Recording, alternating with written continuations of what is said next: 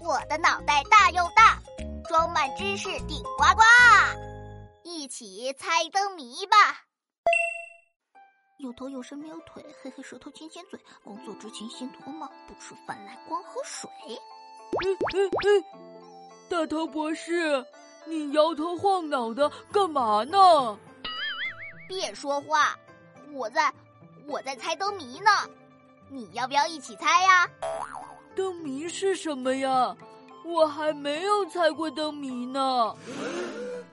灯谜呀，其实和谜语差不多，只是灯谜是写在灯上的谜语。早在春秋时期，灯谜就出现了。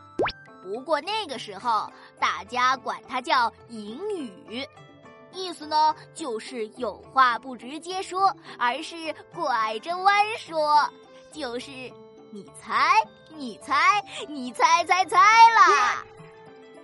到了南宋，有人把谜语写在了花灯上，慢慢就变成了现在的猜灯谜。猜灯谜又叫打灯谜，是元宵节的传统活动之一。每逢农历正月十五，民间都要挂起彩灯，燃放焰火，把谜语写在纸条上，贴在五光十色的彩灯上，让人来猜。一开始的灯谜大多都是文艺谜、从字谜、成语、诗词到事件等，文学性比较高，所以很难猜。现在就不一样了。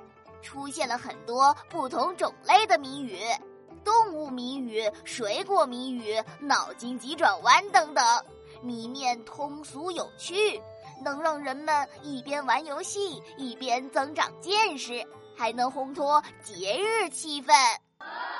大头博士，现在我给你出个灯谜吧。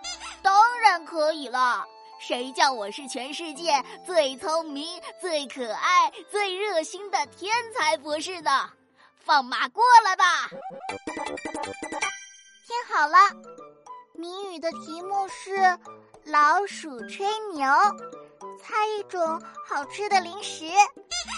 老鼠吹牛，老鼠吹牛，什么好吃的？嗯嗯，是奶酪吗？不对，奶油不对，鸡腿不对，不对，都不对。大头博士，你猜谜语一点都不厉害。太失败了。老鼠吹牛，猜一种好吃的零食。